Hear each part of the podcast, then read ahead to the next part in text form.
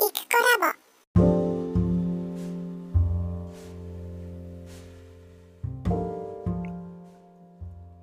こんにちは、いっこラボです。12月8日木曜日の10時13分になりました。えー今日はいいお天気で、で、寒さもそこそこなんですけれども、皆様はいかがお過ごしでしょうかうーんと、うんとって、えー、とですね、昨日水曜日の夜9時から YouTube ライブだったんですけど、え2回目か3回目か忘れましたが、朗読チャンネルなのに朗読しないで、えー雑談だけを配信する YouTube チャンネルで、まあ、要するにこのポッドキャストの、えーリアルタイム配信版ですねっていう感じのものなんですね。ね誰がこんなものを聞くんだろうと思ったんですけど当初。でも金曜日にあのライブで録音な本を読む？本を読んでその録音するイベントをやっていて、で、その前半でちょこっと雑談をしてるんですけど、雑談がし足りなくて、でもっと喋りたいと思って、こう、YouTube チャンネル、なんだ、朗読チャンネルを運営している人みたいなキャラ設定をかなぐり捨てて、今喋ってるこのままの、イクコラボのイクコで、あの、あの、日常生活を喋りまくるみたいなのをやってもいいかなって、どうせ人聞かないだろうしと思って。で、多分、先々週から始めたのかな。で、昨日は、一応開始30分前に、あの、YouTube のコミュニティ機能と、それから Twitter の方に、これ、に21時から始めます、みたいなのちょっと投げて、でから始めたら、なんか視聴者がね、いてですね。視聴者ゼロが普通なんで、で、一人来て、二人来てみたいな感じで、あれ？誰かいるじゃん今日はと思いながら、喋り始めたら、このポッドキャストと全く一緒で、こう、ダラダラと、なんか自分語りをしちゃうわけですよ。で、大体こう、口から出てくるのは、今までのこう、ウェブ活動と、で、楽しかったこと、それから、ホームページ制作で、なんか、悲惨だったことの数々みたいな感じで。で、こんな話誰が聞くんだろうと思うんですけど、うん、なんか、共感をね、得たみたいでね、多少。で、そうそうそうそう。ライブ配信中にコメントがついたんです、昨日ね。その内容に関して、喋ってることに関しての、こう、コメントが昨日初めてですね、多分そういうことが。で、それに、を見て私はまた反応して喋れるし、こういうなんか双方向な感じっていうのかな。あ、誰かとやりとりをしているっていうことが、すごいリアルに感じられるライブでした。あ、ライブ配信ってこういうことなんだなって、実際思って。自分が見てるときはね、皆さん普通にそうやってやってますけどね。自分が配信側で、そういうふうに反応を受け取りながら、えー配信するっていうことが、まあまあ初めてでしたね。で、こういうのって自分で設計してできることじゃないので、あの、すごく嬉しくて、で、なんか、あの、期待していなかっただけに、すごい、あ、こんなこと起こるんだと思って、意外性とかもあって、昨日すごい、あの、ちょっと感じたことのないような感じがしました。で、感じたことがないっていうか、思い起こせばですね、一番最初に1996年、7年ぐらいに自分でホームページ作れるようになって、で、ホームページに掲示板がついてるっていうのは当時デフォルトだったんですよ。で、示板つけてて、うんと、そこに誰かが書き込んでくれたぐらいかな。その嬉しさみたいな。で、書き込んでくれた人のホームページに行くと、やっぱりその人の掲示板があって、で、そこに、あの、またなんか書き込んでおくみたいな、こう、訪問しやっこをするっていうかね、そういう感じの体験が私の、あの、うんとインターネットにおける一番最初の感動体験だったんですけど、うん、その感じと似てたかな。見知らぬ誰かと交流するっていうことですよ。ウェブ上で。で、バックボーンとかわかんないんですよ。Facebook とかと違ってね。で、なんだろう。まあ、当時そういうことが全くない。全くない。全然ない。まあ、あの、なんだろう、パソコン通信やってた人とかは、ある程度、そういうのはかん、で、経験していたのかもしれないですけど、私パソコン通信ほぼほぼ経ずにインターネットだったんで、まあ、初めてそういう体験をして、めっちゃ感動したのを覚えてるんですけど、昨日のライブ配信中にコメントいただくのは、それの感じでしたね。そういう系統の感動な感じ。うわー、みたいな。では楽しいと思ったし、いや、これだよ、これって思ったんですよ。これ、こういうことが楽しくてインターネットにハマってたんだなって。で、まあ、その2000年ぐらいから、あの、その家庭の事情でね、仕事として、うん、なんだろう、インターネットを仕事にしていかなきゃいけないというか、そこからお金儲けを考えなきゃいけないっていう風になったので、そういう交流して楽しいとかっていうんじゃなくって、もうなんか、うん、金払えよみたいな感じっていうか、殺伐とした感じというか、うん。うん。なんかそういう感じになっちゃって、楽しさっていうよりも、あの、うん義義務というかね、そういう感じになっていったけれども、でも、まあお仕事以外のところでは細く長く、まあ、ミクミクシーもそうですし、Facebook もそうですし、そういうなんか交流できる、うん、ツールは使い続けてたけど、まあほんと Facebook あたりから見知らぬ誰かじゃないですからね、交流するのね。かつてどこかで出会った、どっかのセミナーで登壇していた誰かとか、うん勉強会で知り合った誰かとか、まあリアルの知り合いがほぼほぼなので、見知らぬ人とうっすら交流するっていうことの楽しさは、まあまあ忘れてたかなと。それで昨日ライブ配信中にたくさんコメントいただいてやりとりができたし、こんな楽しいことないわって思ったわけですよ。でやそうか、これか、みたいな感じ。これがやりたくてずっとなんかね、インターネット活動してたんだなって思ったし、うん、それがまあたまたまこの現現在2022年の時点では YouTube にそういうことができる場所があったんだなと思って、ね、いや、楽しいって。えー、そういうわけで何ですかね。うんと、多分、こう、なんだろう、朗読チャンネルの中では朗読をしている不思議猫さんみたいなキャラ設定をある程度ね、意識してやっていたんですけど、1年ぐらい。あの、雑談の中では不思議猫なんていう人は、朗読が大好きな不思議猫さんっていないわけなんで、別に朗読に興味がないんでね、今でも。本、本が好きなだけでね。したら、それただの普通の私じゃんっていう。で、いく子じゃんっていうことになって、そのままの私っていうことで雑談ができるから楽しくて。うん。で、それに対してこうポジティブな反応をもらうからと、うん、そもそもが自分の本音を喋ってるからこそ、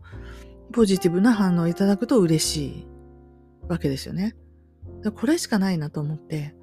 多分来年はその、この、このポッドキャストのイクコラボっていうあり方で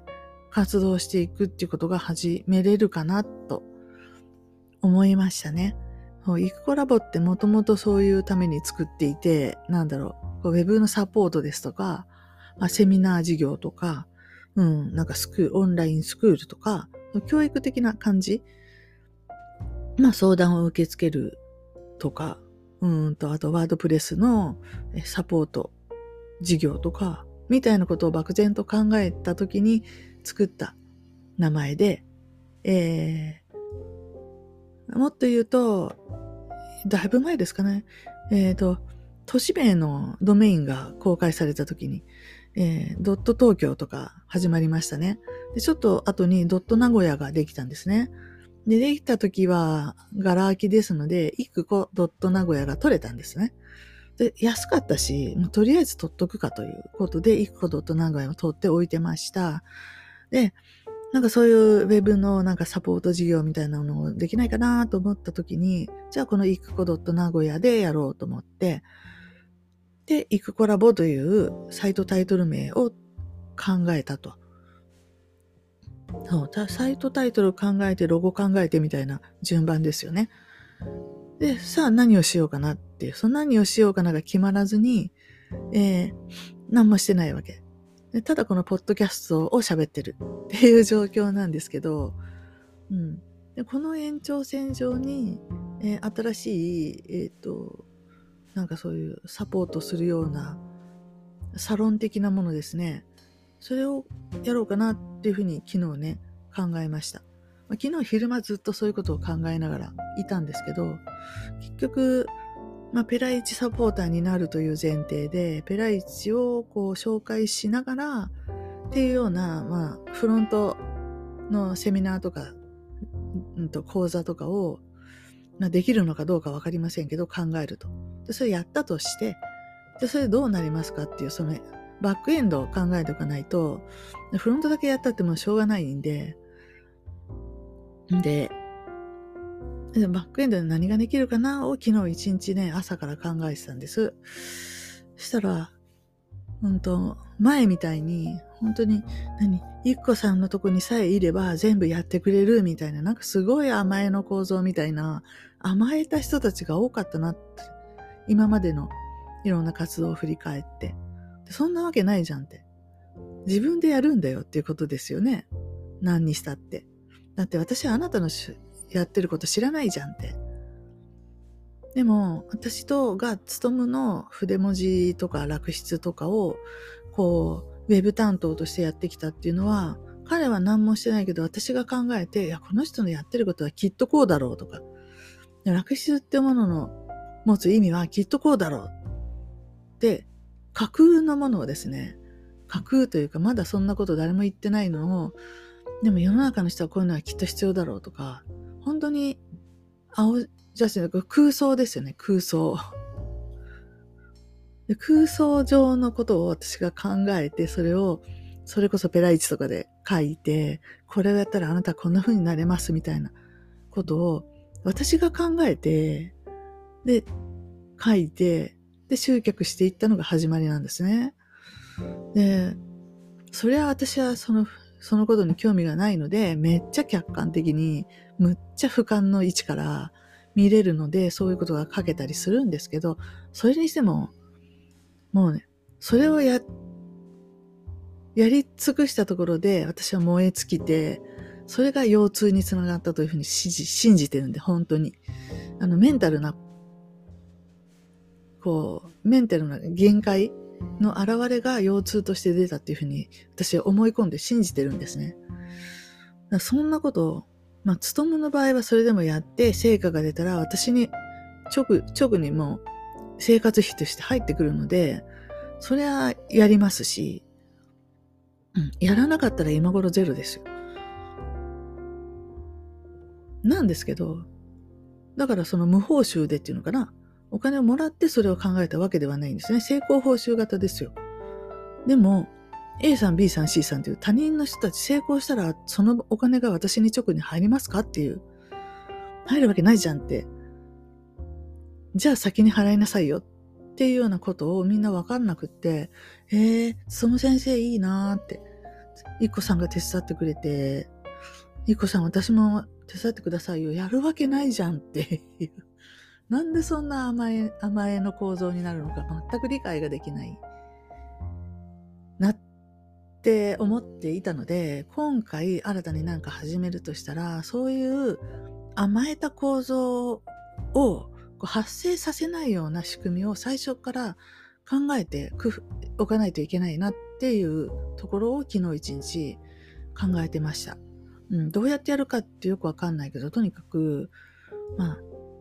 あの自分の手でするんだよって自分の手で切り開くんだよ人生っていうのはっていうところをでそうじゃない人が受けたくなくなるようなそうですねなんかそうみんなに受けてもらいたいというよりもその変な甘えた人を排除するようなそういうフロントも、フロントもですし、バックエンドもですし、そういう工夫をしないといけないなっていうのはちょっと思いましたね。それで、何かな。まあ、例えば、これが、なんだろう、えっ、と、ペライチでもワードプレスでも何でもいいんですけど、何にしたって一回受講してもらって、それで終わりになるわけがないんで、いろんな疑問、質問、相談事とかが日々発生してくるわけなんですよね。やってさえいれば。で、運用せずに放置してる人には悩みは出てこないわけで、だから、その、やる気があって何かしてる人であれば、サポートする価値もあるかなと思って、うん、そういう人にしかサポートされる資格はないと思うんですよね。だから、なんかそういうやる気のある人がもしいたらサポートできるように、すごい、あの、入り口的には月1000円とかいう入りやすい値段にしておいて、で、まあそこでは励ましとか、あの、そういうのも含めつつ、そう、いただいた質問に対して月に1回の動画での解説ですかね。動画を配信するってことですかね。それぐらいだったらできるかなと思うし、そんなに最初から人数が来るわけないので、まあ10人以下であればそれぐらいでさばけるかなと思うし、で、増えたら増えたでまた考えればいいし、で何にしても期間を3ヶ月、6ヶ月とかという限定で、ちょっとの間のサポートをする、うそういう、何ですかね、サークルですかね。サロンっていうのは気持ちが悪いので、なんか、サロンってすごいおもてなし感があることないですか？言葉自体に。で何ももてなしてあげるつもりは全然ないので、だけどサポートを、あの、ただするよっていうだけの、どんなネーミングにするといいのかわかんないですけど、うん。それはちょっと運営できるかなと。で、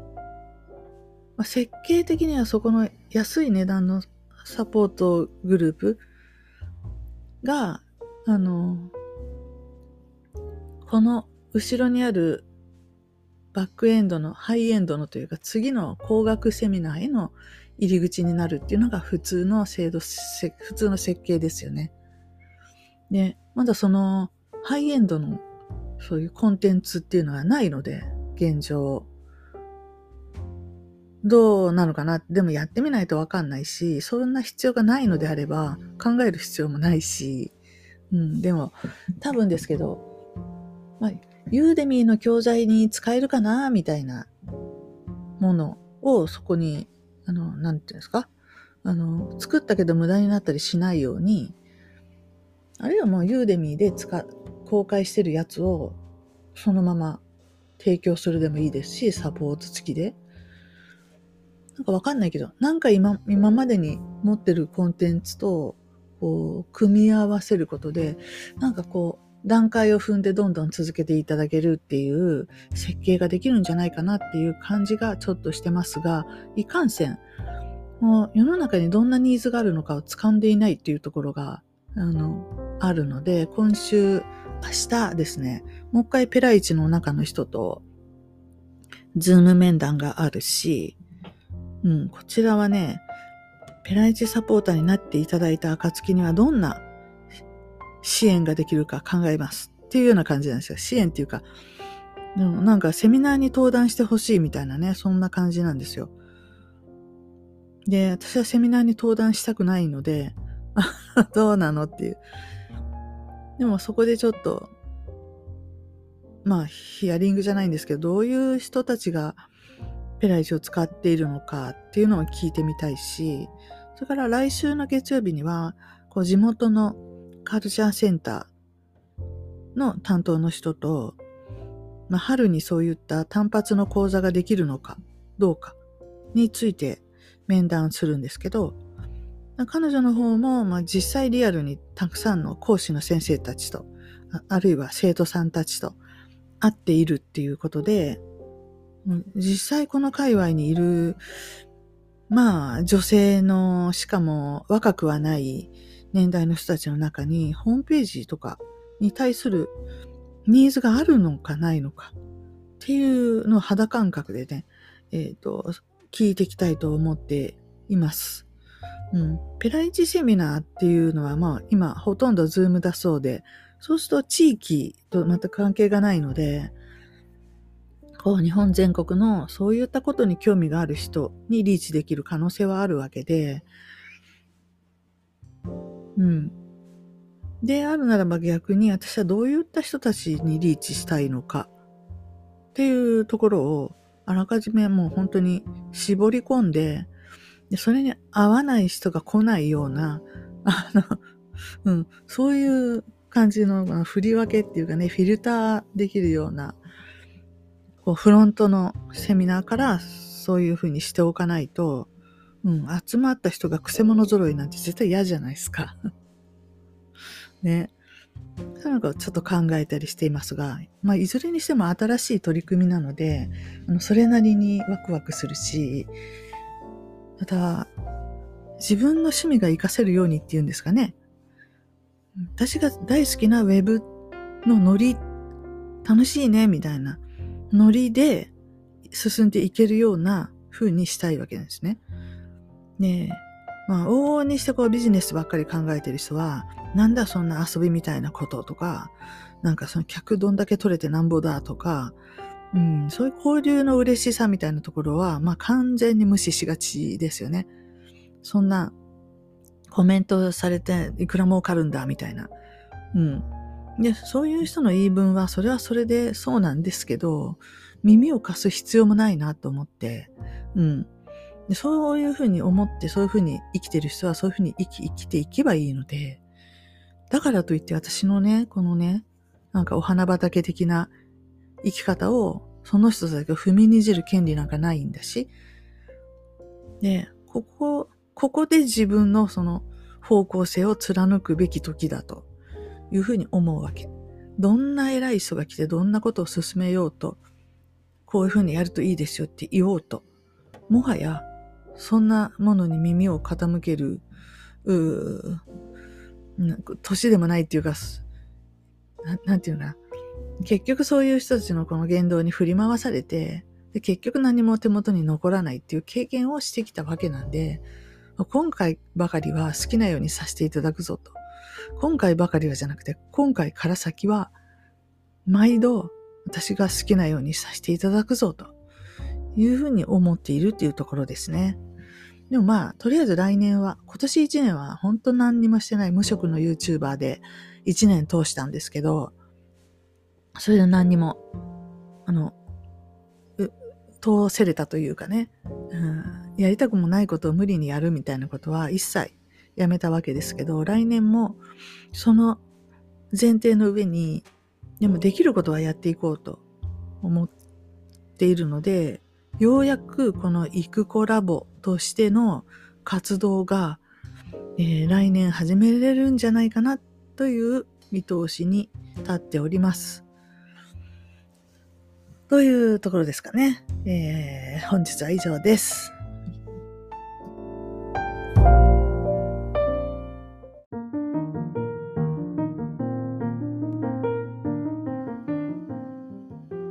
いただきありがとうございました。このチャンネルはイクコラボの日常のおしゃべりを配信しています。よろしければフォローお願いいたします。コメントもお気軽にお寄せください。お待ちしています。